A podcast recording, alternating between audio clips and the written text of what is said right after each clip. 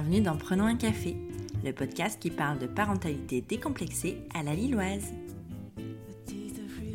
Je m'appelle Élise Bulté et je vous invite ici à écouter des parcours de parents pas toujours roses, souvent semés d'embûches, mais toujours criants de vérité et de sincérité. Mon objectif? Dédramatiser. Non, vous n'êtes pas les seuls à galérer. Il paraît même que ça fait partie du job. Dans cet épisode, je reçois Louise. Avec Louise, on a parlé de choses pas toujours jolies à entendre, mais nécessaires à dire, voire à hurler. Dépression postpartum, dépression pendant la grossesse, allaitement foiré, accouchement qui se termine en césarienne, l'entrée de Louise dans la vie parentale a été tout sauf facile. Mais elle s'est accrochée, et après être tombée au fin fond du gouffre, elle a surmonté les étapes une par une pour devenir la mère extraordinaire qu'elle était déjà. Je ne pense pas avoir besoin de vous en dire plus, je ne saurais jamais décrire le témoignage bouleversant de Louise aussi bien que cette conversation. Spoiler alerte, il y a eu des larmes, des deux côtés. Bonne écoute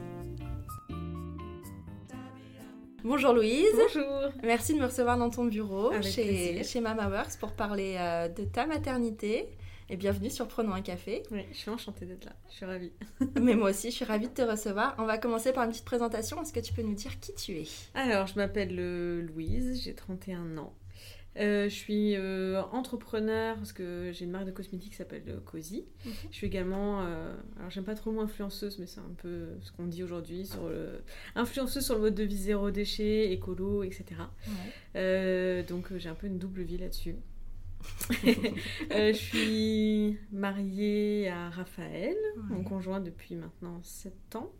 Et j'ai un bébé qui va avoir un an, qui s'appelle, elle s'appelle Isée, une petite fille. Félicitations. Merci. Euh, je, vais, te- je vais rentrer dans le vif du sujet. Ouais. Euh, comment est venu. Est-ce que ton désir de maternité est quelque chose qui est ancré en toi depuis longtemps ou est-ce que c'est quelque chose qui s'est décidé un peu sur le tard, entre guillemets? Euh, alors, j'ai toujours su que je voulais avoir un enfant.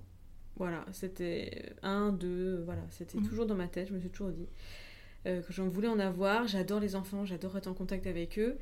Mais de là à passer le cap d'avoir un enfant, pour moi, c'était assez euh, compliqué parce que je me disais, j'adore être avec eux, mais j'aime bien quand ils retournent avec leurs parents. Ouais.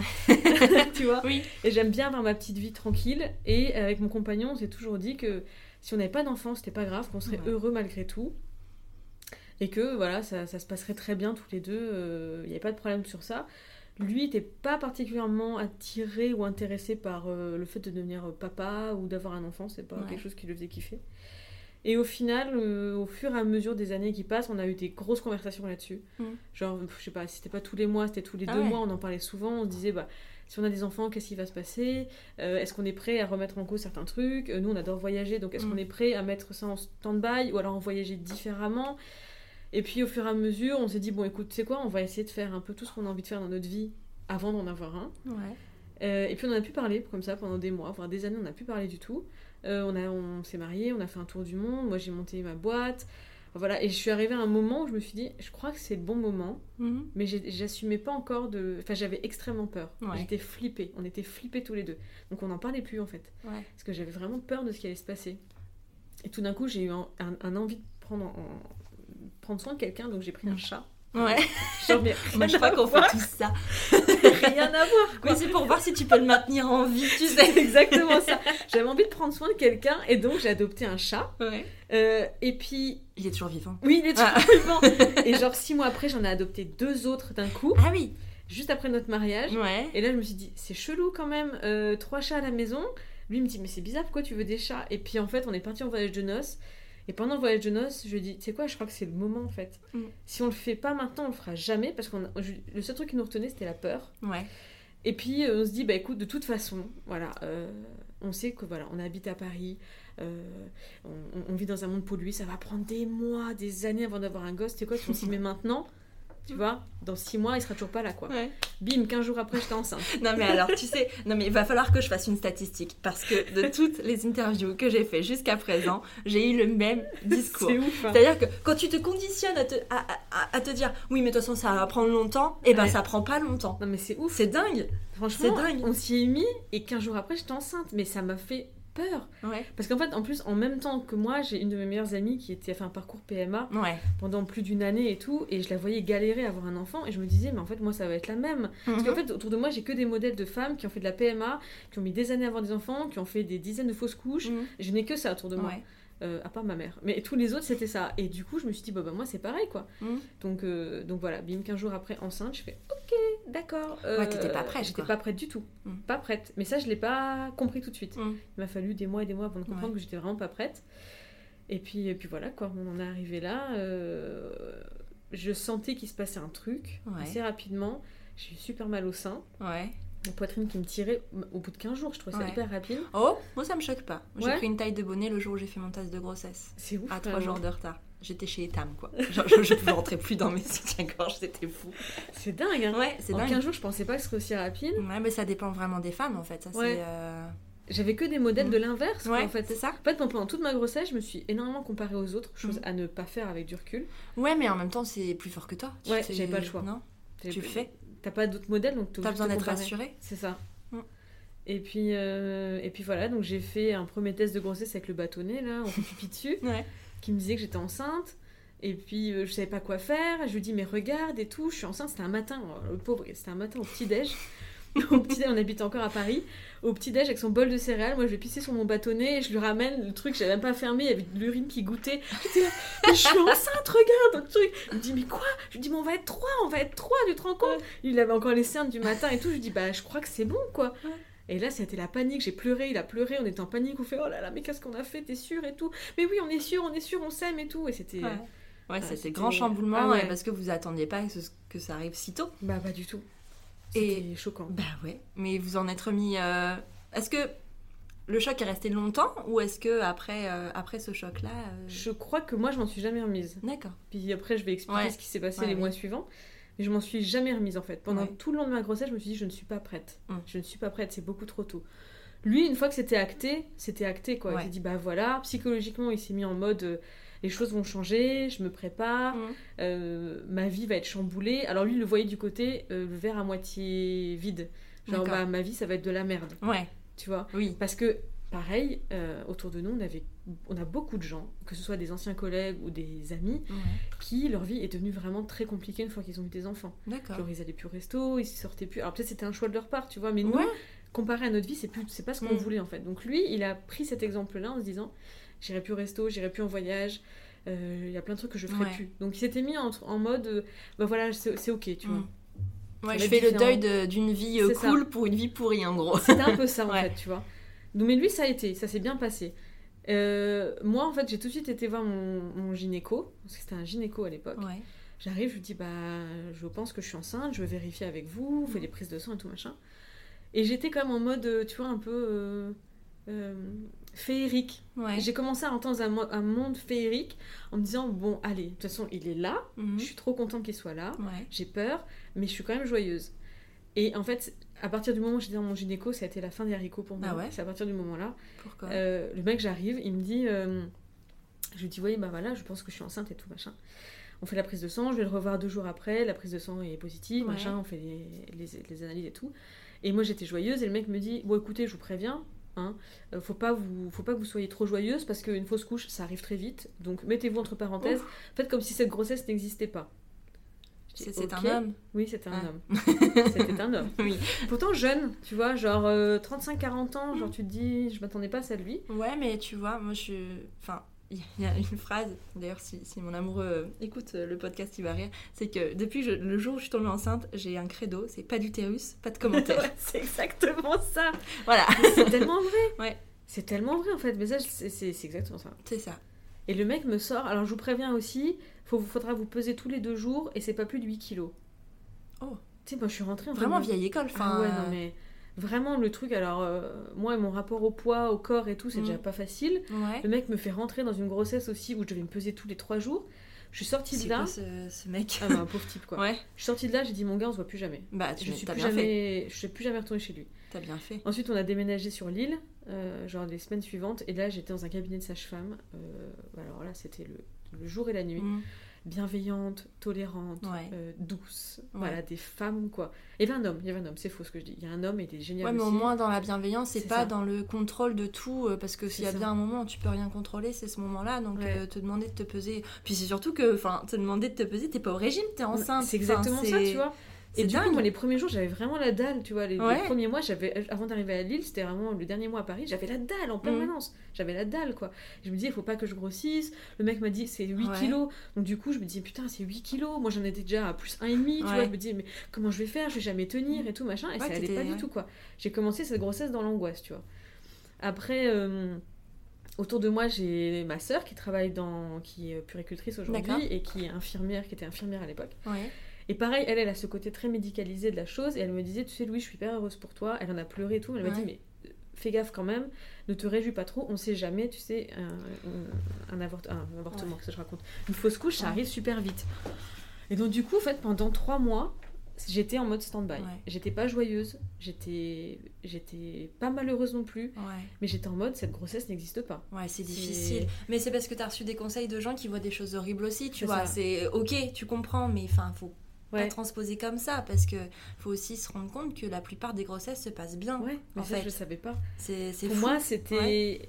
Puis je voyais en fait tous les gens autour de moi que je connaissais qui avaient des fausses Mhm. couches et, et mon amie qui est tombée enceinte, euh, qui a fait une PMA, qui est tombée enceinte un mois avant, enceinte un mois avant moi. Mhm. Et je me disais, mais euh, je, je peux pas, je sais pas comment expliquer, je pouvais pas être joyeuse pour cette grossesse parce que c'était trop beau pour vrai. Ouais. Tu vois, je me disais, pourquoi est-ce que moi j'ai le droit de tomber enceinte au bout de 15 jours Mhm.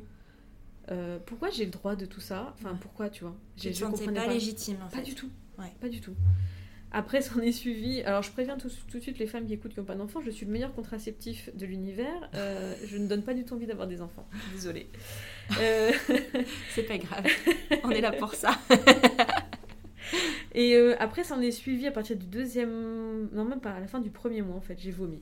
Du début, enfin du deuxième mois jusqu'à mon accouchement. Ah ouais Tous les jours. J'ai fait de l'hypermésie, ça s'appelle. Ouais. C'est assez rare. euh, enfin, c'est j'ai jamais rare. entendu parler de ça. On n'en parle pas trop en Non. France parce que c'est hyper mal diagnostiqué. Aux. États-Unis, c'est assez classique, c'est diagnostiqué rapidement.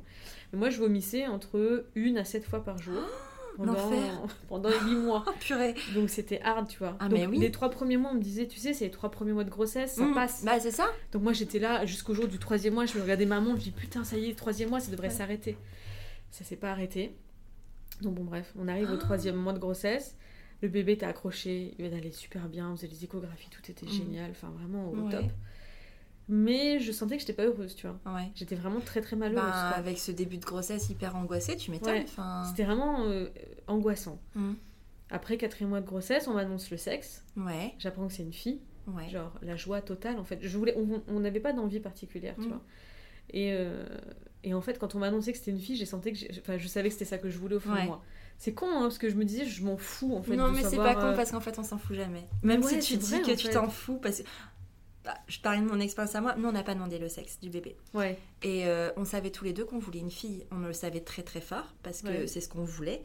Euh, par contre, on s'est convaincu pendant toute la grossesse que c'était un garçon. mais tu sais, c'est ce que j'ai fait pareil les trois premiers mois. Je Parce me disais, que- c'est un garçon, c'est un garçon, c'est un garçon. Ouais. Et inconsciemment, en fait, on avait peur de. Déçu Non, pas d'être déçu, mais qu'ils ressentent.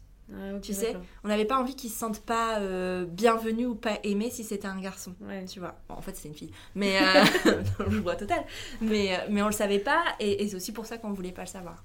D'accord. Mais euh, J'aurais tellement voulu avoir le, le courage de pas demander le sexe. Mais ouais, c'est pas. Bah après c'est pas du courage, nous c'était vraiment du hasard. Au début on voulait le demander Ouais. et euh, à chaque fois elle était pas du, elle était, elle montrait ses fesses, donc du coup on pouvait pas le voir. Donc le la première exprès. fois, euh, bah puis c'était tôt la première fois. Après on avait eu, euh, je suis allée aux urgences pour je sais plus quoi et on a refait une échographie et on aurait pu le savoir mais elle montrait ses fesses et en fait à la deuxième échographie officielle on nous a demandé si on voulait savoir et on a dit non. Du coup on a pris ça comme un signe, tu sais, on est très très signe. Ouais, ouais, je comprends. Et, euh, et du coup, on dit non, bah non. Et on est resté comme ça. Et tu vois, si on, pouvait, on devait avoir 15 enfants, on ferait 15 fois la même chose. C'est vrai. C'était Ah. euh, c'était chouette la surprise. À... Puis parce que, parce que, je pense que c'est parce que c'était une fille aussi et que ça a été Ouais. une évidence. On n'avait même pas de prénom de garçon. Enfin, euh, ça a été jusque-là. Ça, c'est ouf. Alors que moi, Ouais. j'avais que des prénoms de garçons. Bah, tu Je vois. trouvais pas de prénom de fille. Enfin bon. Et, euh, Et donc, joie intense quand tu Ouais. apprends que c'est une fille. Joie intense, Ouais. je, le sourire, tu vois, la banane, quoi. Et sur le chemin du retour, je rentrais à pied de chez moi, de, de chez la sage-femme. Et là, le monde s'est effondré sur mes Ah ouais. épaules. Le, je- j'ai dû m'asseoir sur un banc. Je sentais mes jambes, c'était du coton. Ouais. Et je me suis dit, putain, c'est une fille. Je dis, mais putain, c'est une fille. Euh, comment, comment, moi, en tant que femme qui a vécu des trucs pas trop cool en tant que femme, Mhm. je vais pouvoir éduquer une autre femme sans lui transmettre en fait mes, pas mes névroses, tu vois, Mhm. mais mes, mes traumatismes de Ouais. l'enfance, mes traumatismes de jeune femme. Voilà, je me suis dit, comment je vais faire en fait? Je vais Mhm. jamais réussir, quoi. Et c'est à partir de là que c'était un peu la descente aux enfers, Ouais. quoi. C'est à partir de là où j'ai réalisé qu'il y avait vraiment euh, un truc qui allait vraiment pas. J'étais extrêmement angoissée, ça, a été, ça allait vraiment pas du tout. Ouais. Et euh, je disais tout le temps à Raphaël, tu sais, franchement, je suis pas très heureuse d'être en... Enfin, je lui dis, c'est pas le fait d'être enceinte, je lui dis, mais je suis pas heureuse. Mm. Il y a un truc qui va pas, un truc qui va pas. Je disais tout le temps à... au personnel médical que je rencontrais, ça va pas, je suis pas bien, je suis Mm. triste, je pleure souvent. Oui, vous inquiétez pas, c'est les hormones, vous savez, les femmes, vous êtes vraiment très sensibles à cette période avec les hormones, etc. Mhm. Euh, ça va passer, ça va passer. Et tu vois, puis ça continue, ça continue, ça continue. Je dis- J'arrivais pas à, à- Je vais pas dire à aimer ce bébé, parce que Mm. c'est pas vrai, mais j'arrivais pas, tu vois, à, à caresser mon ventre et à lui Ouais. parler, tu vois, j'étais... J'étais totalement bloquée, en fait, j'étais totalement bloquée pour le truc. Et puis, euh, et euh, Raphaël me dit, bah écoute, c'est quoi, on va partir en vacances, parce que Mhm. je vois que t'es malheureuse, on va se faire des vacances. C'est peut-être ça en fait, tu bosses trop, Mhm. en même temps tu montes ta boîte, euh, j'ai écrit un livre pendant les premiers mois de ma grossesse, enfin tu Ouais. vois, c'était un truc, Oui, il y avait beaucoup de choses en même temps. ah ouais, beaucoup de trucs. Et il me dit, tu sais quoi, franchement, on va prendre des vacances, je suis sûre que ça va aller mieux. Mhm. On part en Andalousie. Euh, et en fait, pendant les 15 jours, j'ai fait que chialer. J'ai D'accord. pleuré, pleurer, Ouais. pleurer, pleurer. Déprimée. Mais déprimée, avoir des idées noires. Ouais. Je voulais rien faire, je voulais rien manger, je voulais pas visiter les trucs. Euh, je restais prostrée dans la voiture. Tu vois, j'étais comme Mhm. ça. Il me dit, viens, on sort, on va voir cette église, tu vois, un truc. Je dis, non, je peux pas. Je peux pas, je peux pas, j'ai pas envie. J'étais hyper triste, quoi. J'étais Ouais. hyper de mauvaise compagnie, franchement. Et, euh, et en rentrant euh, en rentrant de tout ça, j'ai dit à Raph, je, ça va vraiment pas en fait. Je Mm. lui dis ça va pas, tu vois, les vacances ça m'a rien fait et tout. Donc j'étais à l'hôpital où je où- à la maternité où j'ai accouché, donc c'était à Saint-Vincent. D'accord. Et là je commençais à être suivie pour les échos et tout ça. Mhm. Je faisais sage-femme et euh, Saint-Vincent. Ouais. Et là euh, je leur dis que ça va pas du tout, que je suis pas bien du tout. Et ils me disent, bah, on a un pédopsychiatre ici qui peut vous prendre en charge pour vous aider à passer le truc en fait. Mhm. Et donc, euh, les trois derniers mois de la grossesse, j'ai vu ce pédopsychiatre. euh, et en gros, il, il s'est révélé que. Alors, il m'a dit en gros, pour devenir maman, faut tuer la maman, faut tuer votre maman intérieurement. Mhm. Et en fait, pendant euh, les trois mois-là, euh, j'ai bossé avec lui. Enfin, il m'a aidé à comprendre quel était mon problème. Ouais. Euh, les trucs que j'ai vécu étant petite qui ont- qui m'ont vraiment traumatisée, les attitudes qu'ont eu mes parents avec moi qui, avaient, qui, qui étaient complètement à l'inverse de moi ce que je voulais faire avec ma fille. Ouais. Enfin voilà, il y a beaucoup de choses qui sont remontées, il m'a aidé à les identifier, donc j'étais consciente qu'il y avait des soucis, ça allait toujours pas mieux. Mhm. Euh, on m'a proposé de prendre de, de l'homéopathie, des machins pour me calmer, je voulais pas prendre ça. Mhm. Et puis bon voilà, après euh, j'ai commencé à beaucoup me renseigner sur l'accouchement, sur Ouais. l'allaitement, je me suis dit bah je peux pas contrôler ma grossesse, mais je, mais je vais contrôler l'après, tu vois. Donc j'ai commencé, lol. Oui, lol. J'avais envie de dire lol, mais je me suis abstenue, tu vois. Je me suis dit, oui. lol. Donc j'ai commencé à tout savoir sur l'allaitement. Ouais. Mais alors là je suis, je suis, tu vois, tu peux me poser une question, je sais tout sur l'allaitement Ah. Mais c'est intéressant parce que quand même, il faut savoir beaucoup de choses sur l'allaitement. Ouais, mais apparemment je savais pas encore assez Ouais. parce que tout a foiré. Ah. Donc euh, je savais tout sur l'allaitement, l'accouchement naturel, je savais tout de A à. Z. Euh, tous les vêtements de ma fille étaient prêts, la chambre était prête, tout était peint, nickel, machin. Mhm. J'avais déjà le baby cook que j'avais acheté d'occasion, j'avais déjà tout, enfin le lit en cododo, tu sais c'était clair quoi, Ouais. l'éducation était prête quoi. Tu vois, je me suis dit Ouais. je peux pas contrôler ma grossesse. J'arrête pas de grossir parce que je fais que bouffer parce que en plus de vomir, je pouvais manger que des trucs gras. Ouais. Enfin, c'était la merde quoi. Euh, ben, je vais contrôler l'après quoi. Et voilà, et en fait on contrôle rien. hein. Ah non, ah non, à partir du jour, de toute façon, on- bah, tu contrôles même pas la conception en fait. Donc, euh, non, tu contrôles jamais C'est rien. ça. En fait, c'était assez difficile, moi qui aime bien tout contrôler. Ouais, il y a Et une part de ça. Ça m'a, en fait, depuis maintenant, je veux plus rien contrôler parce Mm. que je me rends compte qu'on peut rien contrôler Non, dans la vie. en peux fait, rien tu faire. Et c'est hyper an- anxiogène. Et puis, euh, et puis voilà. Donc, euh, ma fille devait arriver fin août. Ouais. Depuis, depuis, euh, j'enchaîne un peu tous les, tous les thématiques. Ça te va Non, c'est pas grave, Ouais. on est en conversation. Moi, je pense que c'est hyper fluide et tout va bien. Vas-y, continue. non, c'est top. En puis, on reste quand même dans une chronologie. Hein. Ouais. Ah bah oui. Bon, bah ça va. Non, t'inquiète pas. Vas-y, continue, te censure Et pas. euh, ah, attends, c'était quoi? C'était au début du 9 mois. Euh, J'en pouvais plus quoi. J'avais pris euh, 20 kilos. Euh, je me sentais énorme. Enfin, 20 kilos sur 1m63, tu vois, ça fait quand même lourdin, quoi. Mhm. J'avais du mal à marcher. Je rentrais dans deux robes. Ouais, Une puis paire de tongs. j'imagine qu'avec la chaleur, euh, Canicule. laisse tomber. Puis on me forçait à mettre des bas de contention. Oui. Donc je sortais dehors avec des chaussures ouvertes et des bas de contention. Mmh, Couleur chair. au top du glamour. Ouais, ma petite robe, ma culotte de grossesse, que je mettais des culottes de grossesse qui arrivaient jusque sous les Oui. aisselles, des brassières d'allaitement, parce que je pouvais plus mettre de soutif, Mhm. mes seins étaient. Enfin, c'était. Ah, on est loin de l'image de la femme enceinte des magazines, tu vois. ça. Mais parce que c'est la vraie vie en fait. En ça. vrai, ça se passe comme ça. Mais tu sais, moi j'en voyais plein dans la rue, mais genre bombasse, Mhm. genre euh, petit short, genre oh tiens, je suis enceinte. Tu vois, de dos, on Ouais. dirait même pas qu'elle était enceinte. Moi, de dos, de face, de derrière, dans le, dans le noir, on savait que j'étais enceinte, quoi. J'étais énorme, quoi. Ouais. Et, euh, et, euh, et j'ai commencé, tu vois, à me dire, mais, euh, mais qu'est-ce qui va se passer après? Je, je commençais à paniquer. Et, euh, et mes copines qui étaient enceintes en même temps que moi, dont celle qui a fait une PMA, Ouais. je lui dis, mais tu sais, euh, est-ce que toi, ça s'est bien passé ta grossesse? Tu vois Moi, je lui dis, je suis hyper malheureuse, quoi. Mmh. Elle me dit non, moi j'ai jamais été aussi heureuse que ça. Genre elle vivait une grossesse euh, Ouais. idyllique quoi, tu vois. Une autre copine à moi qui était enceinte, elle me dit bah tu sais moi à part vomir et tout, moi ça va, je suis hyper Mhm. heureuse quoi. Et en fait je me suis comparée ton- pendant ce dernier mois à toutes les grossesses que j'ai entendues. Et là je me suis dit mais en fait je suis différente, Mhm. je suis pas normale, ça va mal se passer, c'est pas possible, qu'est-ce qui m'arrive? Et là ça a vraiment été la descente. Alors Ouais. tu vois les enfers, moi j'étais encore en dessous. J'ai passé le dernier mois couché sur mon canapé. Ouais. Je pouvais plus bosser. euh, j'ai répondu à mes mails de manière totalement aléatoire. Je me forçais parce que je me disais quand même j'ai une entreprise à faire tourner, tu vois. Mais Mhm. c'est marrant parce que mes deux collaborateurs ils se sont jamais rendus compte de rien, tu vois. C'est vrai? Ils savaient que je galérais, mais ils savaient pas tout ce que tout ce qui se tramait derrière. point, ouais. Et donc début août je me dis bon tu sais quoi Louise t'en peux plus. Euh, franchement j'ai commencé à me dire je vais prier pour qu'elle arrive plus tôt quoi, tu vois. Mhm. Même si je savais que c'était dangereux pour sa santé, j'étais en train de me dire j'en peux tellement plus que j'ai envie qu'elle arrive plus tôt. Bref, ça n'a rien changé. Le jour du terme, elle était toujours pas là, pas de contraction, rien, que dalle. Ouais, jusqu'au bout quoi. Tu sais, moi j'arrive à l'hôpital, je fais bonjour, c'est mon jour du Mm. terme, euh, qu'est-ce qu'on fait? Ah, bon, on va ausculter, rien, que dalle. Le mec me dit, bah, je peux vous faire un décollement des membranes. Tu vois, le truc, je savais pas ce que c'était. Mais, alors euh, c'est fou parce que toutes les femmes apprennent ce que c'est le jour Bah ouais, où ils te le proposent. Mais on ça. te dit pas avant. Non. non plus, je savais pas ce le que mot il fait c'était. flipper, tu vois, Mhm. décollement des membranes, je me dis, il va Mm. prendre ma peau, il va l'arracher, je sais pas. Et je lui dis, ça fait mal, et il me dit, non, non, ça va et tout. Il t'a dit que euh, ça faisait pas mal. Ouais, Ah. il m'a dit, ça va. Pas d'utérus, pas de commentaire encore celui-là. C'est ça. C'était un interne en plus, tu vois, le, le mec me dit ça, je lui dis dire bon bah t'as l'air de savoir ce que tu fais. Ouais. Je lui dis bah ok, allons-y quoi. Il me le fait. Bon effectivement j'ai pas eu mal la première fois. Ouais. Je dis bon bah ok ça fait une, ça fait une vilaine contraction, Ouais. mais j'ai pas eu particulièrement mal. Bref, il se passe rien. Il me dit bon bah normalement là dans les deux heures les contractions vont lâcher et hop là c'est parti quoi. Deux heures se passent, trois heures se passent, que dalle. J'étais à la maison, je dis bon, rien du tout. Bon, je dis bah ok, bah tu sais quoi, euh, tant pis. Il me dit bah revenez demain, on va voir ce qui se passe. Je reviens demain, il me refait un deuxième décollement et là j'ai douillé ma mère. Ce qui n'avait pas été fait. euh, Ah, pas bien. fait, Là c'est une nana qui me l'a fait, elle m'a dit je vous préviens, mes décollements, ils, ils enchaînent avec une grossesse, de- euh, l'accouchement derrière. Mm. Effectivement, vu la douleur que j'ai eue pendant ce décollement, je me suis dit putain, j'en peux plus. En fait, tu vois, avec du recul, je pense que je l'aurais pas fait, ce décollement. Mais j'en pouvais tellement plus Oui, mais c'est ça. que, que du coup, c'était vraiment une question de survie mentale. quoi. Mhm. Je, je pouvais pas, tu vois. Ouais. Et je voulais éviter tous les produits chimiques, euh, l'ocytocine. ouais, le, ce le que- déclenchement euh, par, euh, par les médicaments, tampon, ouais, je sais par pas quoi. Ouais, non, mais je, Je voulais éviter ça. On rester le plus naturel possible. Voilà, tu vois. Et donc, ils m'ont fait ce décollement. Je rentre à la maison et là, je commence dès, dès le, dès le bus, tu vois, à sentir les Mhm. contractions et tout machin. Et c'était hyper, euh, hyper aléatoire. On rentre à la maison.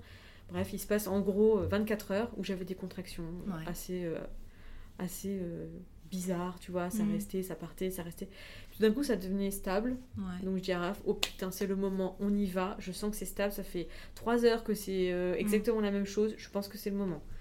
On finit nos affaires, les valises sont dans l'entrée, plus rien. Ah. Je dis, bon, bah ok, c'est quoi euh, Elle a pas envie, quoi. Elle a pas envie, c'est pas le moment. Ouais.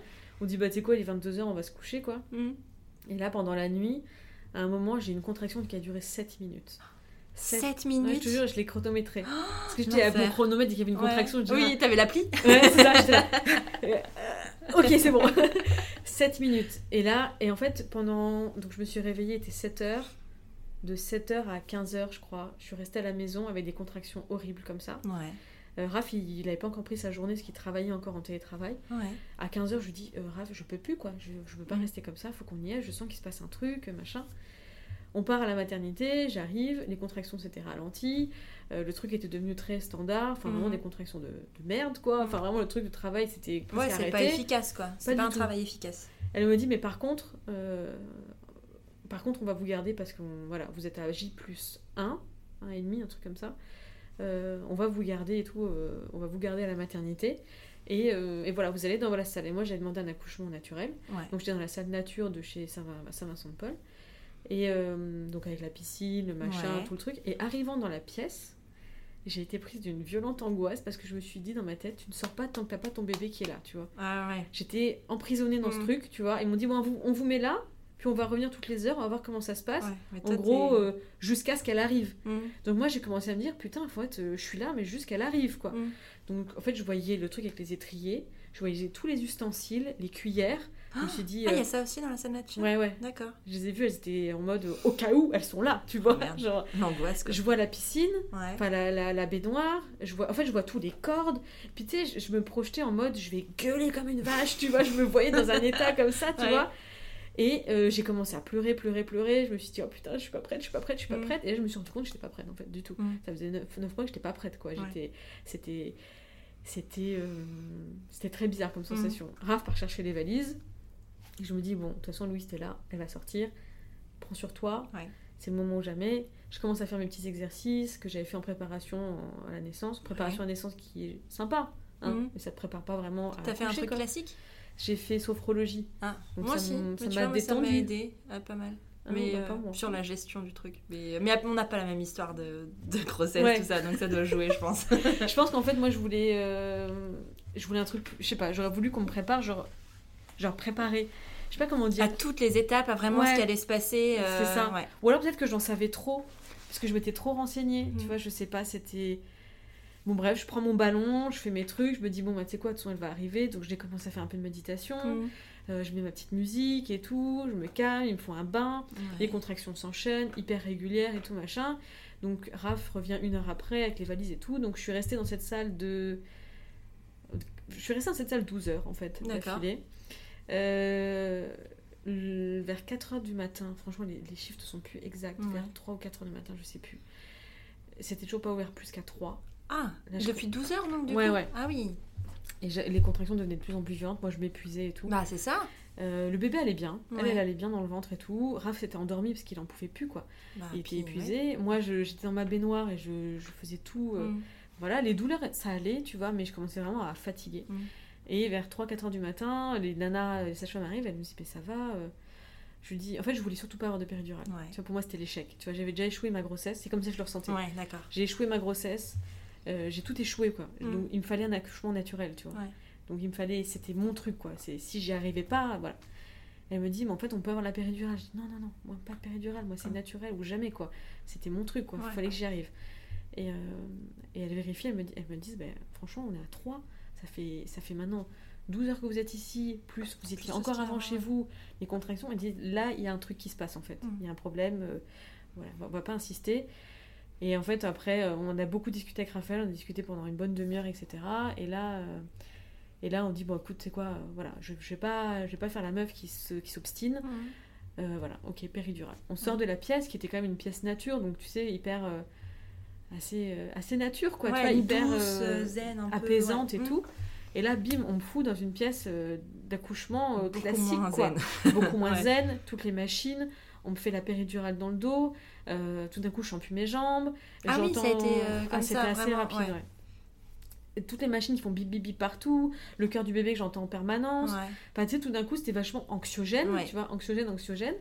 Euh, mais je dis à Raph, oh putain, je sens plus rien, c'est trop Mm. bien. Tu vois, Ouais, à un moment, ça. m'a un peu calmé, ça m'a soulagé. Ça permet de te reposer aussi. C'est ça. Enfin, Je me suis endormie deux heures, tu vois. Euh, Raph, il s'est endormi un peu. Et puis là, il y a la relève des sages-femmes. mm. Euh, Enfin, franchement, mon accouchement, c'était tellement la merde. Euh, et au final, euh, je suis restée là, donc de, je sais plus, 4h du matin jusqu'à 15h. D'accord.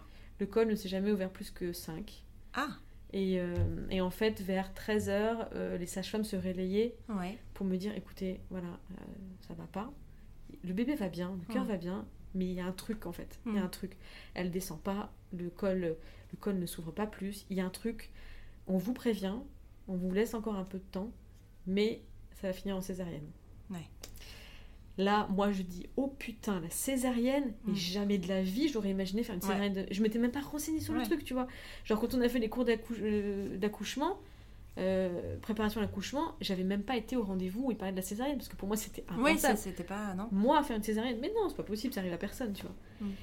Euh, et là je dis bon bah tu sais quoi euh, je vais tout donner quoi les deux dernières entre 13h et 15h j'ai demandé un ballon j'ai demandé en fait t'as des sortes de ballons plats que tu mets même si t'as une péridurale Ah ouais où tu t'assois et tu peux faire des trucs comme ça Ah ouais. Je sur connais le pas siège pour tout. faire bouger ton ton Mm. col et tout j'étais là je faisais mes trucs enfin j'ai tout donné quoi Ouais. À 15h tout le monde arrive et dit bah voilà on, on y va quoi vous avez tout donné et tout Mm. là Raph et moi on s'effondre Ouais. Raph, il s'effondre, mais alors, euh, je sais pas, je pense que c'était le fait de me voir souffrir et voir Ah, à quel point je donnais aussi tout. pour lui, hein, Ouais. de, voir disait, tout ça et être euh, impuissant. C'était, c'était, c'était trop, quoi, tu vois. Et Mm. moi, je me suis dit, bah voilà, c'est l'échec, quoi, du truc, quoi, tu vois, c'est l'échec Ouais. total, quoi.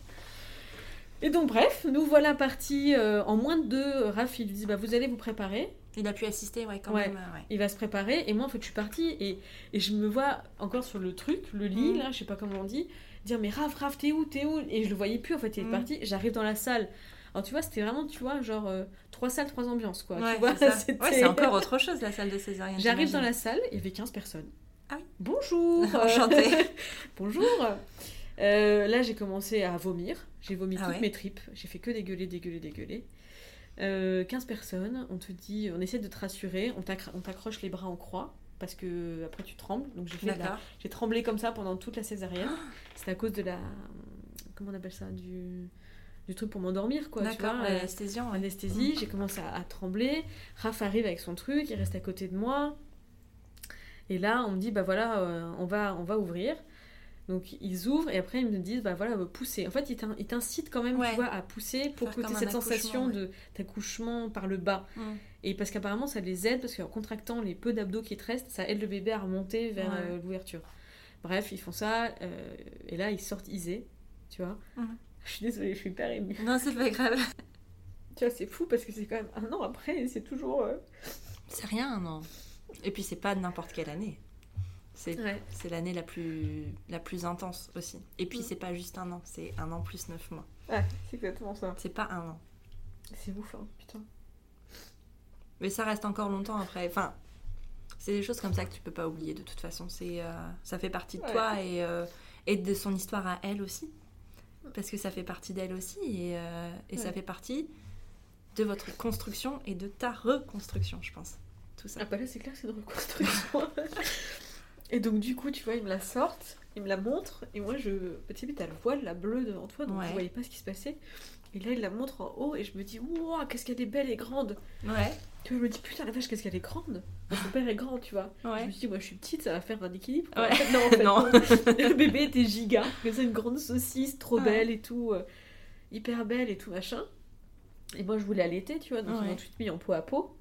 Euh, le cordon, c'est eux qui l'ont coupé parce qu'il y avait un danger de je sais pas quoi. Enfin bon, bref, ils l'ont coupé eux-mêmes. De toute façon, Raph, il voulait pas le couper, ça Bon. l'intéressait pas. Bon, voilà. Donc tout le monde était content. Donc ils le coupent, tu vas la mettre en peau à peau sur moi. Et, euh, et là, elle commence à téter rapidos, tu vois. Ouais. Et là, euh, et là c'est un blanc total. Ils Ah ouais. l'ont prise. Elle est partie avec Raph pour faire des soins. Et je me suis réveillée dans une salle de réveil. D'accord. Et j'ai pu vu Isée pendant deux heures. Ok. Donc ça, par contre, je l'ai très très mal vécu. C'est dur ça. Ça, La séparation comme ça. Ah euh, ouais, c'était hyper violent. bah, c'est pas, Et c'est pas dans l'ordre de la nature en fait. c'est ça. Mm. Je leur ai reproché, je Mm. leur ai écrit pour leur dire, vous ne pouvez pas enlever un bébé à une maman qui vient d'accoucher, quoi. Mm. Par césarienne. En plus. Tu vois, pour moi, c'était tout a échoué, quoi. Ouais. Tout a échoué. C'était l'échec total du truc, quoi.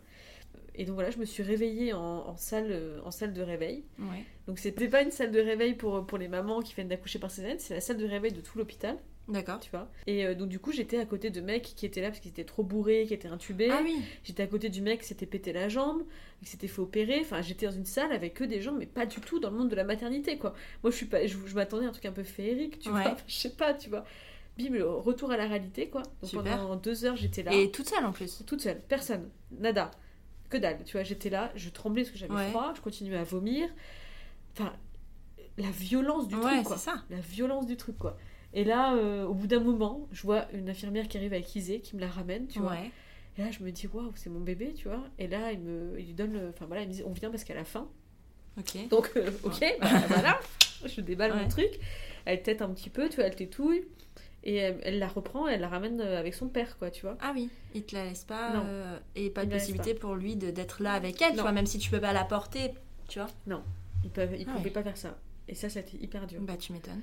Et ils m'ont- expliqué après que c'est parce que euh, la salle là n'est pas que réservée pour les césariennes, donc ils pouvaient pas faire venir quelqu'un euh, d'autre. Bah, c'est à bébé. réfléchir et à penser euh, Ouais, l'agencement de. Je leur ai dit, c'était, c'est, pas, c'est trop hard, c'est trop hard. Mais quoi. tu peux pas. Enfin, moi, je pense que tu peux pas mélanger un service de maternité avec les autres services. Enfin, c'est pas. euh, C'est pas du tout la même non. chose, quoi. Et c'est fou, mais Non. je comprends pas qu'ils comprennent pas ça, Non. quoi. Et quand j'en ai parlé après au, au sous-directeur de. ou la directrice. Non, c'est Raph qui avait t'en parlé. Il avait été gueulé pour dire qu'il était pas content, que Ouais. c'était trop hard pour moi, que c'était hyper mal vécu. Je sais plus si c'était un homme ou une femme qui avait parlé. Bref. Saint-Vincent, c'est un hôpital, une clinique privée. Ouais. Ouais, ok. Et il comprenait pas où était le problème, tu vois. Ouais. Et Raph, il dit, ma femme, elle a déjà vécu une mauvaise grossesse, vous l'avez séparée de son bébé pendant deux heures, Mm. je n'étais même pas à côté d'elle. Et même lui, tu vois, à l'inverse, lui était avec le bébé, en peau à peau, mais livré à lui-même aussi, quoi, Bah dans oui. une pièce. Il m'a dit, je savais pas quoi faire. Il m'a dit, j'étais avec un petit être vivant, je savais pas quoi faire. Tout le monde s'est barré, en fait, pendant deux heures. Euh, au bout de deux heures, ils viennent me chercher, ils me remontent en chambre. Et là, je j'étais enfin j'étais pas très bien, on me fait une on me nettoie, tu vois, Mhm. on me nettoie, j'ai fait ma césarienne, enfin je Ouais. pouvais pas me lever, soi-disant. Euh, Raph débarque après avec le bébé et, et le, la couveuse, tu vois. Ouais. Et là, pendant deux heures, je pouvais plus m'approcher, j'ai pas pu m'approcher du berceau. J'ai pas pu m'approcher d'elle. Je voulais pas la voir. Je... Ok. C'était extrêmement difficile. J'étais pas intéressée. Ouais. Donc, avec le retour du recul, je pense que j'étais sous, enfin, un choc. Mm. C'était, c'était, j'étais sous un choc. Mon corps, Ouais. il était.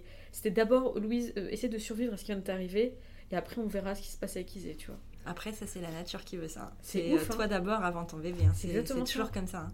je voulais pas m'approcher d'elle quoi Mm. c'était pas possible donc j'étais Ouais. sur mon lit euh, et je voulais me lever absolument tu vois donc je voulais me lever Ouais. euh, machin au bout d'un moment elles ont accepté que je me lève les, les infirmières elles me Mhm. disaient ouais vous pouvez pas vous pouvez pas je leur dis je sens que je peux donc euh, Oui. vous avez pas commencé à me casser les couilles tu vois Oui. je sens que je peux donc je vais me lever quoi donc je me lève euh, ils me mettent dans le fauteuil et et là en fait j'ai annoncé à mes proches que c'est voilà qu'ils étaient nés Ouais. et j'ai reçu une vague d'amour Ouais. et à partir de là ça a commencé à aller tu vois Ouais. ça commençait à aller. Je me suis dit, ok, en fait, je de mettre au monde mon enfant. Mhm. Et là, j'étais à chercher, je l'ai pris dans mes bras, je l'ai câliné, euh, et je lui ai donné le sein. Enfin, c'était. Tout a commencé à rentrer dans l'ordre Ouais. de ce que je pensais, tu vois. Euh, bref, le- la maternité, euh, le séjour à la maternité se passe pas super bien. J'ai trouvé qu'on était, c'était assez. euh, il venait dans la chambre toutes les deux heures Ouais, ça, c'est vraiment. pour tout faire et n'importe quoi. à n'importe quelle heure, sans n'importe vraiment. quelle S'il heure. frappe, mais il frappe pas. Enfin, C'est il ça. frappe, il rentre. Ouais. Tu vois, une fois je dormais, j'ai vu qu'ils avaient pris mon sein, qu'ils l'avaient mis dans la bouche d'Isée. Enfin, tu vois. C'est vrai? Ouais, je te jure. Ah, c'est hyper intrusif. Ouais, enfin. hyper intrusif quoi. T'imagines le Mais truc ça te donne. J'étais là, en fait, j'étais là. Il se passe un truc. Ah d'accord, ok, bonjour, euh, tu vois. C'est exactement C'est ça. dingue. Ouais. Ah non, ça par contre. C'était toujours la même. Mais c'est complètement inadmissible. Ouais. Non, mais c'est ton ouf, hein. corps. Enfin. Toutes les autres infirmières étaient cool, mais il y en avait Ouais. une en particulier qui se permettait des trucs qu'il fallait pas se permettre. Ah mais là, mais je suis hyper choquée par ce que tu dis Ouais. en fait. Non mais vraiment. Et, et attends, elle, et, et elle me dit, mais je voulais pas vous réveiller parce que vous aviez l'air fatigué. Ouais, enfin dans ces cas-là, euh, tu vois, je veux dire, c'est quand même Et chelou oui, quoi, bah tu non, vois. hein. Non, c'est ton corps, tu te réveilles. Enfin, juste ça, tu la réveilles. Je veux dire, ça me Ouais. dérangeait pas de me réveiller pour donner le sein à mon enfant. Mm. Enfin, il fallait que j'apprenne aussi à donner le sein. Oui. Parce que... Et puis en fait, juste c'est ton enfant, c'est ton corps, c'est toi. C'est comment veux-tu mettre en route une mécanique et devenir parent si on te laisse pas faire? C'est ça. C'est pas aux autres personnes de faire à ta place. C'est dingue. Ouais, c'est dingue. C'est vrai, quand j'y repense, c'est quand même dingue. Non mais c'est fou. non mais moi je. c'est un truc, j'avais pas repensé depuis. Je me dis, mais c'est quand même dingue. C'est. Oh, c'est pas du viol, on va pas abuser, Mais non, mais j'ai cette image en, ça, quoi, tête parce que tu dis, c'est comme si euh, ton mari te dit, euh, bah je voulais pas te réveiller, alors j'y suis allée. Non mais sérieux. Tu dormais si bien, Bah, chérie. non mais franchement le parallèle est pas loin Ouais. quoi. Non, mais donc, du coup, bah, tu sais, en fait, ça a été beaucoup de choses intrusives comme ça, Ouais. où on n'avait jamais vraiment d'intimité. Ma famille qui débarque le lendemain, qui était hyper heureux, Ah ouais tu vois. Euh, ouais, tu Alors, on pas a dit, personne dans euh, la région, ils sont tous à- ailleurs en France, mais ils ont réussi, en tout cas de mon côté, à tous venir le lendemain. Bah c'était l'été, ils étaient en vacances. non mais. Donc il y avait la braderie en même Ah, temps, en tu plus. sais, donc tout le monde était au taquet, quoi. Ouais. Tu vois, braderie, naissance, tu vois, ils avaient déjà réservé leur truc, enfin bref. Euh, donc tout le monde débarque le lendemain. Euh, puis tu sais, ils te voient dans un état euh, second, je sais pas. Ouais, en fait, bah, je- c'est en fait, pas- avec du recul, j'aurais voulu voir personne pendant longtemps, tu vois. Et tout le monde débarque. Ils t'ont pas conseillé en préparation? Ils m'ont dit ne faites pas venir les gens le jour J. Mais en fait, au téléphone, comme ils étaient tous heureux, ils m'ont dit on arrive, on arrive, avec plein de bienveillance. Ouais, t'as Je me suis pas dit, envie je peux pas leur dire fuck, ouais. tu Ouais, vois. je comprends. Venez, venez. Je tu vois. vois, ouais. Et puis voilà, donc euh, le séjour à maternité, voilà. Euh, la- L'allaitement se déclenche, mais pas forcément hyper bien. J'avais des douleurs extrêmes, vraiment très très très très mal, beaucoup de crevasses et tout. Euh, et puis Isée prenait pas beaucoup de poids, elle avait perdu, elle avait perdu pas mal. Donc au bout de 4 jours, on veut toujours pas qu'on on veut, on veut pas qu'on sorte, tu vois. Et là je dis bah moi de toute façon c'est clair et net, je vous préviens, moi je sors, je suis malheureuse Mm. ici. Vous me faites venir une photographe à deux balles là, qui prend ma La fille. fameuse. La fameuse. Elle a pris ma fille, elle l'a mis dans tous les sens. Puis tu sais, quand t'es jeune maman, t'es hyper affaiblie, t'oses pas dire euh, non. Non. Tu vois Alors, Toi, c'était pareil? Ouais, mais euh, nous, on a. Enfin, mon conjoint a réussi à. Bah, Moi, il était parti. Ouais. Il était parti me chercher Parce à que, en fait, je crois que s'il avait pas été là, euh, j'aurais juste. euh, parce que j'étais fatiguée, parce Ouais. que voilà, parce que je venais d'accoucher. hein. Mais euh, s'il avait pas été là, je crois que ça se serait passé pareil. Ouais. Mais euh, je comprends pas, moi, ce, ce système de photographe à la maternité. Ça, après, on leur a fait un courrier pour leur Mm. dire que c'était inadmissible. quoi. Elle est venue. Elle me dit, ah, c'est les photos officielles pour le bébé, je sais pas quoi. Moi, j'étais complètement défoncée par, le, Mhm. par tous ces trucs-là. Elle le prend, elle, met dans tout- elle la met dans tous les sens, elle fait des photos. Après, je me dis, putain, mais c'est pas du tout en plus physiologique les Mhm. positions qu'elle lui a fait prendre. Enfin, ça a été plein de trucs hyper Ouais. désagréables. J'ai trouvé qu'ils étaient hyper bons en salle d'accouchement. Ils avaient Ouais. été extrêmement bons. Je trouve ils m'avaient vraiment soutenu. Et après, c'était hyper vieillot, ringard, Ouais. à l'ancienne. euh, euh, pas de, pas forcément. Tu vois, il- le côté ami des bébés pour moi, c'est en bas à l'accouchement et en haut Parce à la qu'ils sont maternité. amis des bébés? Ouais, Ah, c'est bizarre. ouais. tu vois. Parce que normalement, c'est pas. euh, Bah, en bas, au, bloc, génial. Vraiment, la... j'ai Oui. trouvé qu'ils étaient bons. À part le moment où on était séparés, tout le reste c'était c'était vraiment Ouais. bon, tu vois. Mais en haut, j'ai bah, trouvé qu'ils étaient arriérés. c'est c'est l'angle- c'est tout, quoi. Ouais, c'est censé. Normalement. C'est censé. et- Mais apparemment, j'ai l'impression qu'ils ont cru des bébés, c'était que aider à allaiter. Tu vois. Tu crois?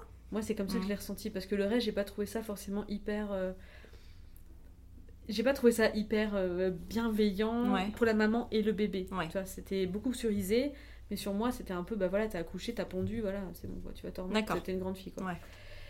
Donc voilà, donc Raph il dit, bah, on vous explique euh, clairement, voilà, ça fait 4 jours qu'on est là, ma femme est malheureuse, on se casse, quoi. Donc on va vous faire un courrier. Donc on a fait un courrier en disant qu'on se... on partait. Mhm. Euh, donc là, il y a un pédiatre qui arrive, qui fait le, le dernier check pour voir si Isée va bien. Et là, il me dit, euh, écoutez, madame, vous devriez pas partir. Et je lui dis, mais en fait, c'est- pas. Là, je vous écoute plus. Je sais que j'ai le droit de partir. Ma fille va bien. Euh, et il lui manque 100 grammes pour reprendre son point de naissance. Ouais. Je veux dire, ça va, on n'est pas mal, c'est pas la fin du monde. Euh, moi, je suis pas bien, l'allaitement me fait mal ici, je suis sûre qu'il y a un lien et tout. On part. Et le mec me dit, il me dit, vous savez, ça fait 30 ans que je suis pédiatre. C'est la première fois que je vois une mère aussi irresponsable. Mais comment te détruire en 3 secondes 30 Non, mais sérieux? Là, je commence à pleurer. Bah, et tu tout, m'étonnes. Euh, je dis, bah. Là, là, j'étais. Mais c'est choquant Mais non, mais là, Ouais. là, franchement, ce séjour Et à la fini. Et maternité... après, il me dit, de toute façon, votre fille, je la revois demain en urgence néonate. Elle va être, on va la perfuser parce que c'est sûr qu'elle va perdre du poids chez vous à la maison. Donc on rentre à la maison, moi en pleurs. Bah, tu m'étonnes. Et là, en fait, pendant trois jours, je me dis, mais tant qu'elle a pas pris son poids, elle risque de mourir, quoi.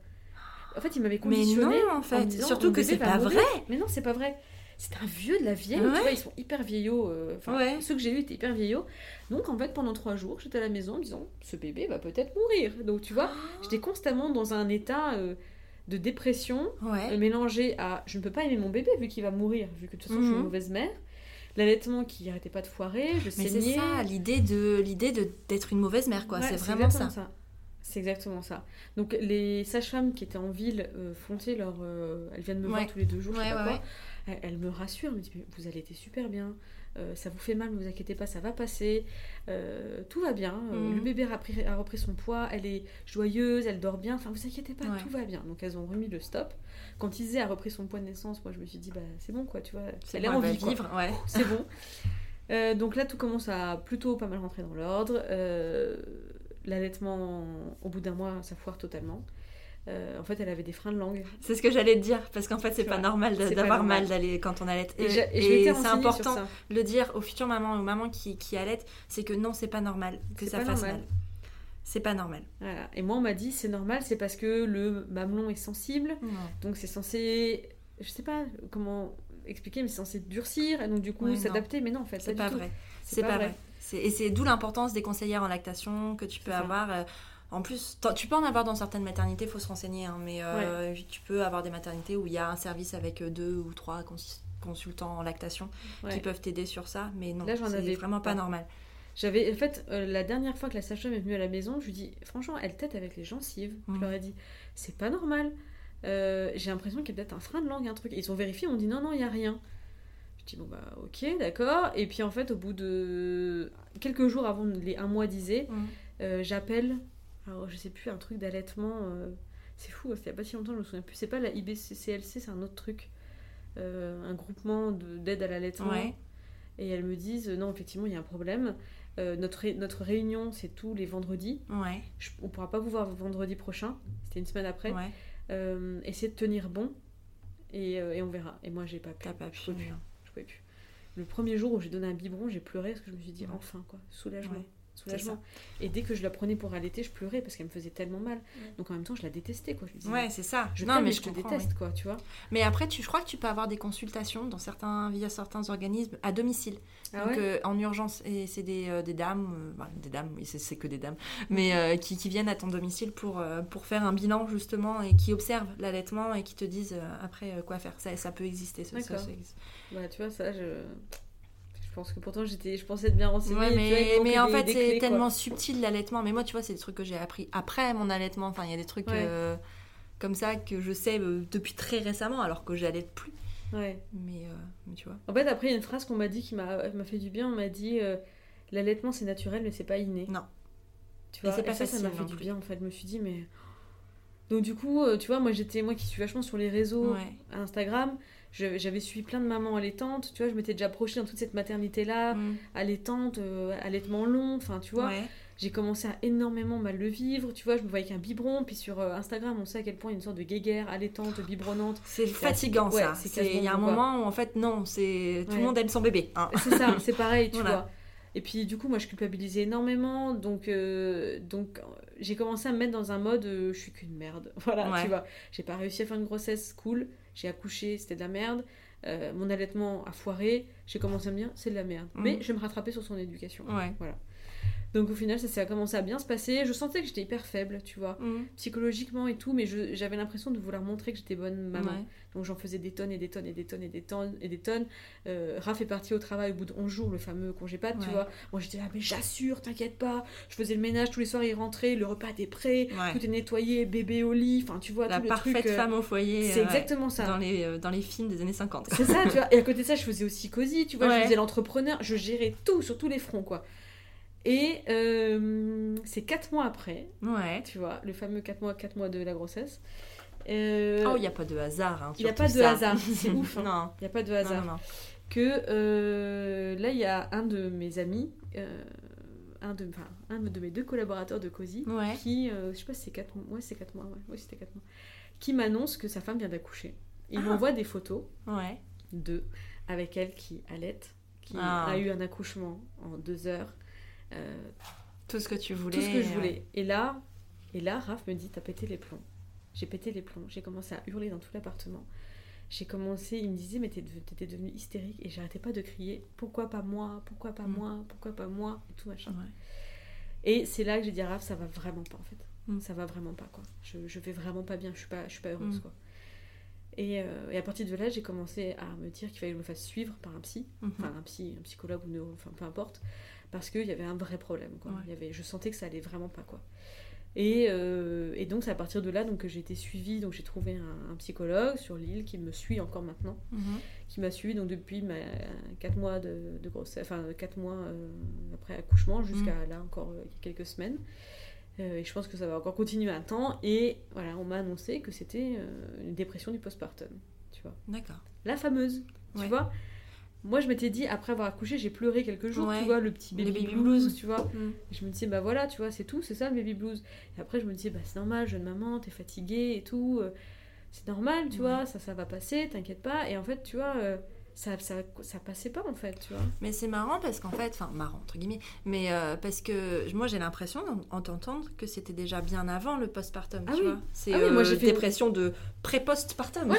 En fait, en fait c'est exactement ça. C'est que j'ai eu une dépression du postpartum, Ouais. mais j'ai également eu une dépression de la femme enceinte. Ouais. Le truc qui touche 0, je sais plus combien de femmes, tu Ma vois. première invitée. Ouais, c'est vrai? Ouais, euh, son premier son premier trimestre euh, de grossesse. Elle a c'est- vécu ça. C'est ouf, ça on m'en a jamais parlé. Tu vois, pareil, on voit dans tous les médias et dans tous les films des nanas enceintes qui sont Mm. hyper heureuses. Non, c'est pas vrai, tu vois, ça arrive que tu peux être, tu peux, t'as Ouais. le droit d'être malheureuse et ça arrive, quoi. Mm. Et c'est juste qu'il faut le savoir pour te faire soigner. Ouais.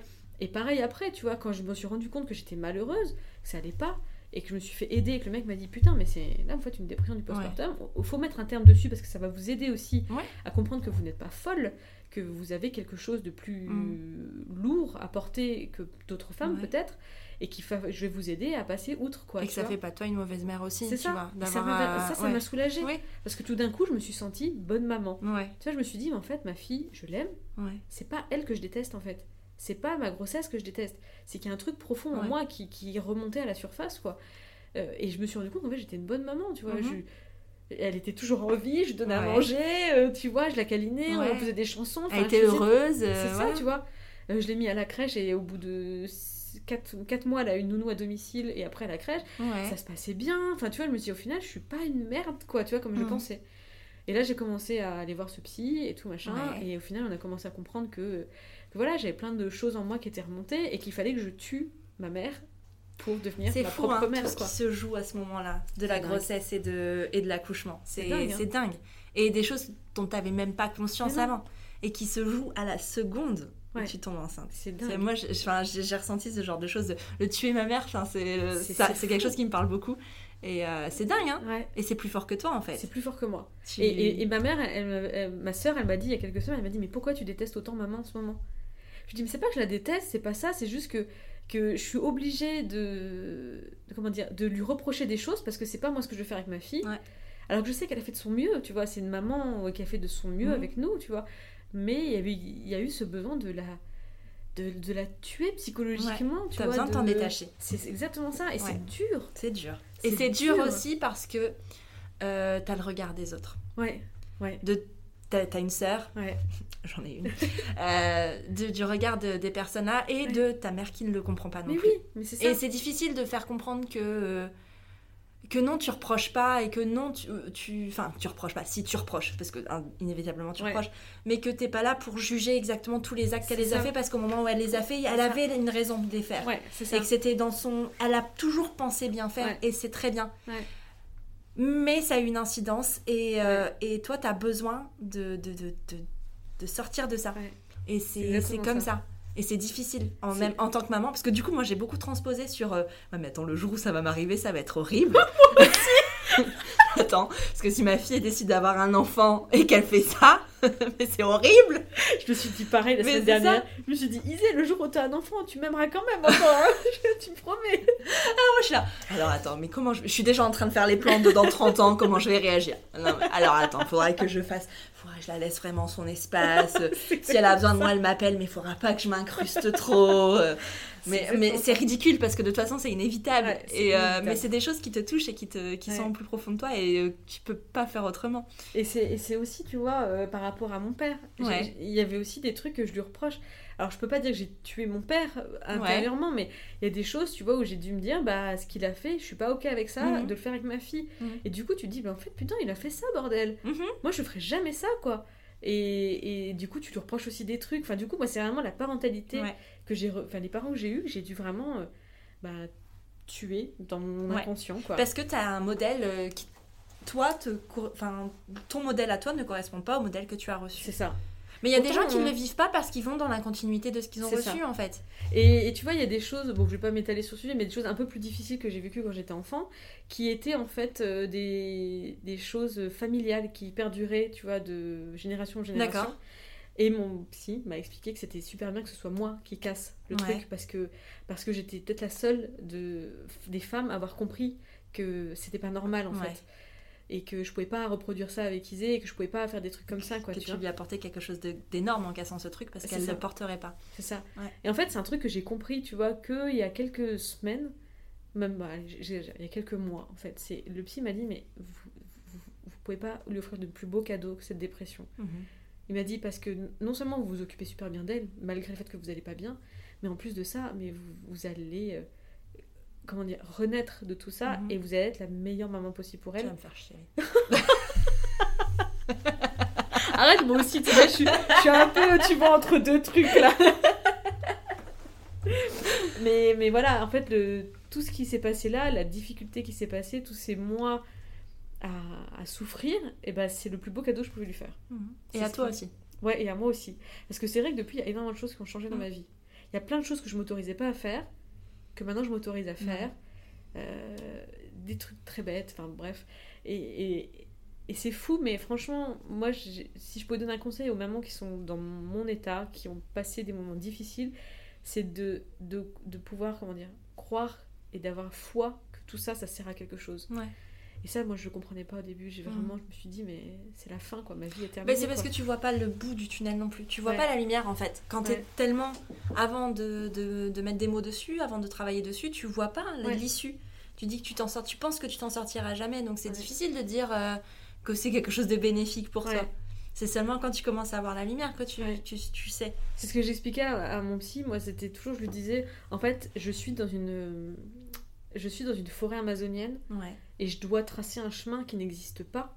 À côté, j'ai une autoroute hyper facile, genre une 8 voies, genre peinard avec un Hummer, quoi, tu vois. Ouais. Mais moi, je veux pas la prendre et je suis dans le, dans- je suis dans le noir, dans une forêt amazonienne et je dois, et je dois, je dois faire mon chemin, quoi. Mhm.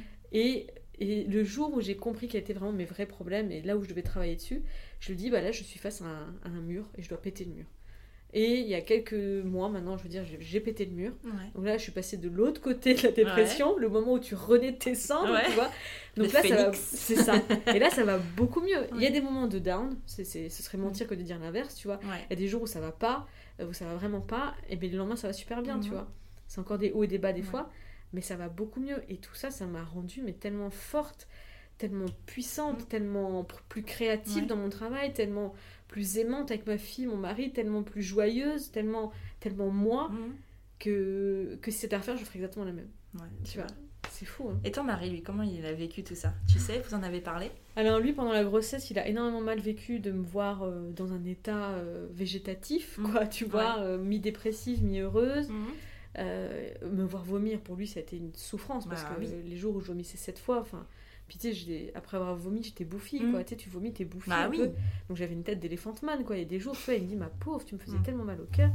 Donc ça, il a toujours été d'un grand soutien, tu vois. Il m'aidait Ouais. vachement. euh, euh, il me ramenait mes frites parce que je voulais manger que des frites, donc il allait me chercher des frites, tu vois, C'est une bonne 23 chose que vous ayez emménagé à Lille. c'est clair, c'était trop bien ça. Euh, après l'accouchement, bah, il m'a dit T'as encore souffert, euh, l'allaitement, t'as souffert. Enfin, pour Ouais. lui, en fait, ça l'a tellement traumatisé qu'il veut plus d'enfant.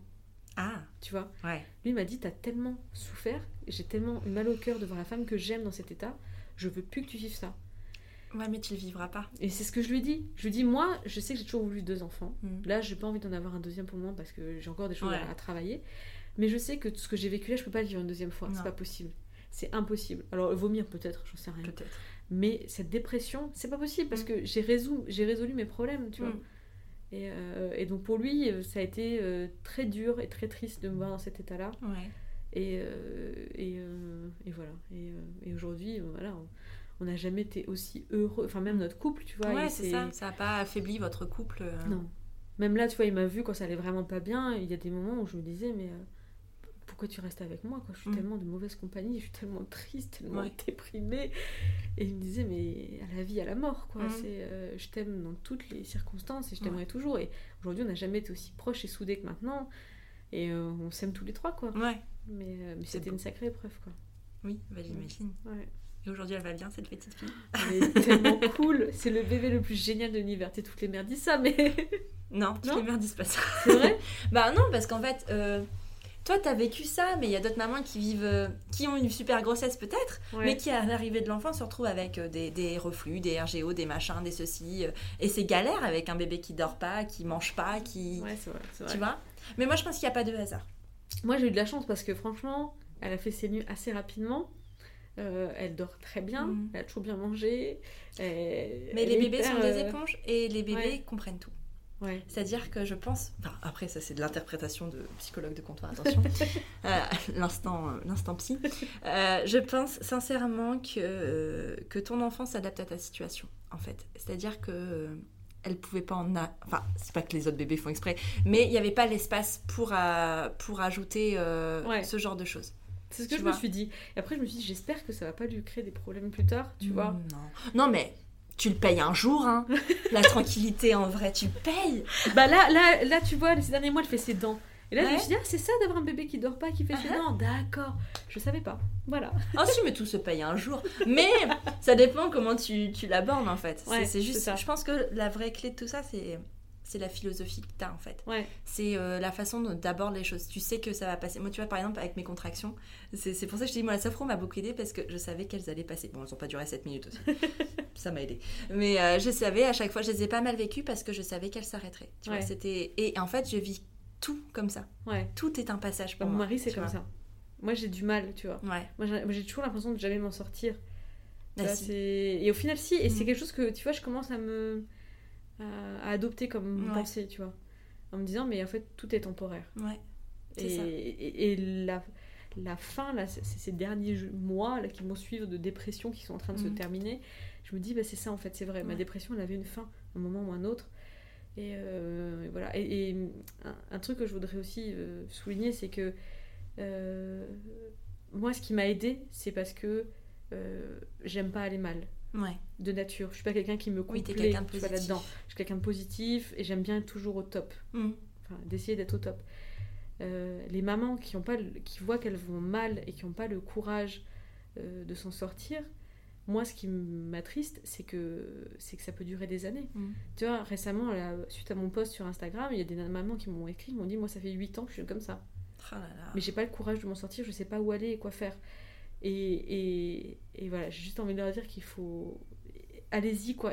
Donnez, donnez-vous tous les moyens de vous en sortir parce que tu peux pas rester 5 ou 8 ans comme ça, quoi. C'est pas possible, quoi. Non. Ça te bousille la vie, hein. Mais, mais, mais, l'entourage, y est pour beaucoup aussi, hein, dans, dans ces choses-là, de pas oser. euh, c'est parce que c'est peut-être des femmes qui ont peur du jugement ou qui ont peur ouais, du jugement sur elles. Mais c'est même pas un jugement qu'elles ont sur elles, c'est un jugement qui vient de l'extérieur en fait. Et, euh, et l'entourage joue beaucoup sur ça. Et euh, c'est ça qui est le plus dur en fait. C'est apprendre à se détacher de ton entourage pour aller mieux. Ouais. Bah moi, tu vois, par exemple, moi, je la seule personne qui était au courant que j'avais mal, c'était Raphaël. hein. Mm. Euh, mes parents, je pouvais pas vraiment leur en parler parce que, comme ils sont loin, Ouais. ils m'ont pas au quotidien, ils voyaient pas la difficulté. Mhm. Et puis du coup, quand je leur parlais, c'était mon moment joyeux. C'était Ouais. mon moment joyeux. J'avais pas envie de leur raconter mes trucs, j'avais envie d'écouter leurs problèmes à eux. Tu vois, je Mhm. voulais pas me plaindre. Et puis aussi, je voulais faire genre, j'assure, tu vois. Ouais. Ma sœur, c'est pareil. J'ai commencé que récemment à lui dire que ça allait pas bien, tu vois. Mhm. Quand j'ai commencé à comprendre que je pouvais m'en sortir. Mais, euh, mais c'est vrai d'avoir au moins une personne à qui tu peux vraiment lâcher, cracher ton truc et, et lui dégueuler tout ce que tu as à lui dire. Putain, qu'est-ce que ça fait du bien. Mais il y a des femmes qui osent même pas le faire avec leur propre Ouais, mari. ouais, ouais. Et euh, C'est chaud. hein. c'est chaud. C'est chaud, C'est chaud parce que c'est le premier dur. pilier qui devrait être là, tu Ouais. vois. C'est ton conjoint, c'est celui qui est là pour euh, le meilleur et pour le pire, tu vois, ça. en vrai. Et, euh, mais bon, Je sais pas comment, franchement, euh, respect, parce que moi, si je n'ai pas eu eu une personne comme ça à côté de moi, à qui je pouvais, sur qui je pouvais hurler quand ça allait pas, et qui pouvait me câliner, qui pouvait me secouer quand il le Mm. fallait, etc. Mais je, franchement, honnêtement, je sais pas si je serais encore là aujourd'hui, parce que c'était vraiment, vraiment hard, quoi. Ouais. Ouais. Mm. Quelle histoire incroyable, n'est-ce pas merci. c'est une belle histoire. C'est une vraiment belle Franchement, je histoire. sais pas si c'est une belle histoire. c'est une histoire qui, a la- qui mérite d'être entendue.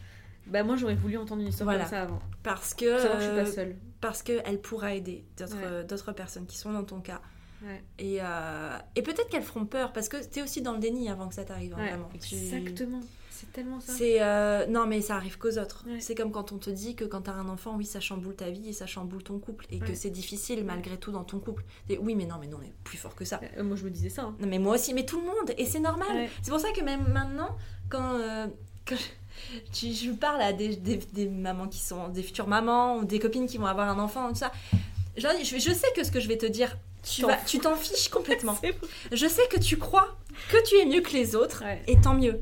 Seulement le jour où tu te rendras compte que c'est pas totalement vrai, tu Ouais. peux venir me voir. Ouais. C'est ok. Ouais. C'est ok. Bah, ça, c'est exactement ce que j'ai dit récemment à une de mes proches. euh, à une de mes proches. C'est c'est ça en fait. C'est Moi, c'était pareil. Je me disais, mais mon couple va pas du tout en pâtir. On Mm. est trop amoureux, on s'aime trop, on est trop forts tous les deux. Mais en fait, on a beau s'aimer et être fait l'un pour l'autre, il y a quand même des trucs où Non. tu te dis, mais ça. Putain, faut, faut tenir quoi. C'est dur hein, la vie de couple. Ah ouais, franchement, tous les couples qui divorcent la première année, tu vois, au final, je comprenais pas. Maintenant, Mm. je me dis, ah ouais, bah tu vois, franchement, je peux Mm. comprendre parce que Ouais. c'est hard quoi. Ouais. C'est hard. Comme les, les couples qui font un bébé pour, euh, Pour se ressouder. en, en- en dernière chance. Ouais. Oh mon dieu. Pars en vacances. Ouais. Partez en vacances. Pars en plutôt. vacances. C'est mieux. Un, un mois si tu veux. Ça te coûtera forcément moins cher de toute façon euh, qu'un enfant. terme, Mais. Mais, mais faites Ouais. ça plutôt, hein, parce que non, c'est pas, c'est pas la bonne idée. Ouais. C'est vraiment. euh, C'est vrai. hein. Mais c'est, quand même un peu de bonheur, hein. Ah non, mais, c'est- non, mais franchement, j'ai jamais été aussi heureuse que maintenant. Tu vois. Ma fille, c'est. C'est. c'est- Je sais pas comment expliquer, c'est tout quoi. Bah, elle a sorti des choses Ouais. qui n'étaient pas là et qui, font que t'es celle que t'es aujourd'hui. Et sans elle, ça serait pas arrivé. Non, mais Ça serait fou. pas arrivé dans le sens négatif, entre, avec des gros guillemets, parce que moi je pense pas que le négatif ce soit quelque chose de négatif Ouais. du terme, mais aussi dans le sens positif. Ouais. C'est-à-dire que euh, elle a changé ta vie. Ah ouais, elle, elle m'a permis, elle m'a permis, sans, sans même qu'elle s'en rende compte, hein, c'est fou Mhm. si un jour elle écoute ça, elle m'a permis, eh putain je vais encore chialer, Vas-y, ça fait de l'audience, ça fait de l'audience. ah moi je suis une bonne poire au quand il faut pleurer, Euh, non mais elle m'a permis d'être d'être qui je suis quoi Ouais. vraiment. Tu vois la Louise du, du fond du fond du fond, ça y est elle est là quoi, Mhm. Et c'est grâce à elle quoi. C'est c'est Ouais. dingue. J'aurais jamais pensé un jour avoir un enfant et, et que ce soit grâce à elle que je sois vraiment moi-même quoi. Merci. Et c'est ce qui rend la maternité hyper belle en fait. Ah ouais, mais c'est vrai. Je, je comprenais pas la maternité ouais. avant de, de comprendre ça. Mm. Je, je, je croyais que c'était juste avoir un bébé, lui changer les couches, lui faire Mhm. trois gazouillis et que voilà, mais non, en Ouais. fait, putain, c'est tellement puissant. Au-delà de ça. C'est, c'est, c'est... Des fois, je me dis, c'est un truc de l'univers qu'on maîtrise pas du tout, qu'on Mm. maîtrisera jamais, et on a beau faire des trucs de science là-dessus, des chiffres, des calculs, des trucs, c'est, c'est au-delà de ça. C'est, c'est surréaliste, ça, c'est, c'est, c'est un truc des planètes, quoi, je sais pas. C'est. Mais encore une fois, tu vois, je pense que c'est vraiment propre à chacune parce que chacun ne vit pas comme ça. Ouais, voit pas ce chamboulement de cette façon et toi c'est vraiment propre à l'histoire de chacune moi je Ouais. le ressens comme ça aussi parce que ça touche mon histoire profonde aussi Ouais. mais c'est pas le cas de tout le monde parce qu'en fait euh, tout le monde n'a pas euh, mettons les mots sur euh, les, les choses tout le monde n'a pas une enfance dysfonctionnelle tout le monde Ouais. n'a pas euh, une- des parents entre guillemets dysfonctionnels ouais, et tant mieux ouais. je veux dire tant mieux enfin ça mais du coup tu peux pas forcément enfin tout le monde ressent pas les choses avec une force Ouais. euh, comme celle-là en C'est fait vrai. c'est c'est vraiment c'est pour Et ça puis, je me disais aussi, enfin, tu vois, il y avait aussi un truc qui m'avait marqué, c'est que je me disais que, tu vois, j'ai pas eu de chance, tu vois. Mm. Parce qu'en tant qu'enfant, donc j'ai vécu des trucs pas cool, et après, en tant que femme, tu vois, Mm. j'ai été pendant une période avec un compagnon qui était violent. ouais Enfin, tu vois, il y a beaucoup de choses en tant que femme que, que j'allais peut-être transmettre à ma fille, Mm. future femme. Et, et je me suis dit, putain, j'ai pas de chance, quoi, tu vois. Moi, j'ai vécu tout ça. Et au final, franchement, c'est. c'est- Je vais pas dire que c'était une chance, mais tout ça, ça me permet aujourd'hui de, de l'accompagner dans, Mhm. dans son développement de la manière la plus peace et, Ouais. et positive possible, quoi. Mhm. T'as Et brisé le, le cercle C'est exactement ça. et c'est bien. Ouais, je suis contente. Félicitations. c'est une belle chose. Non mais c'est vraiment une belle chose. C'est un beau cadeau que tu fais à ta fille. Ouais, j'espère que, j'espère que. Oh tu feras des conneries hein. Faut pas déconner.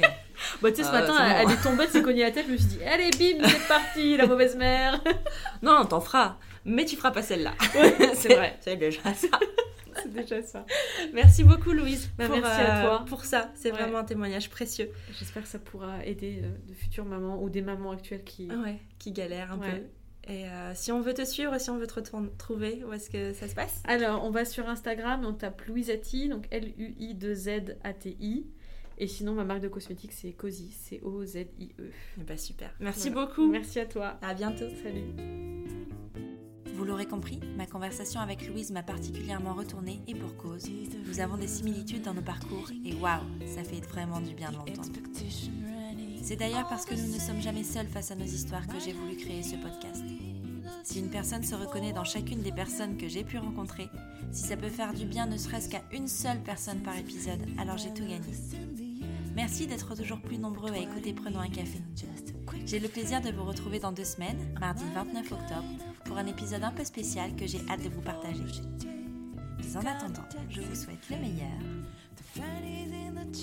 autour d'un café. for you.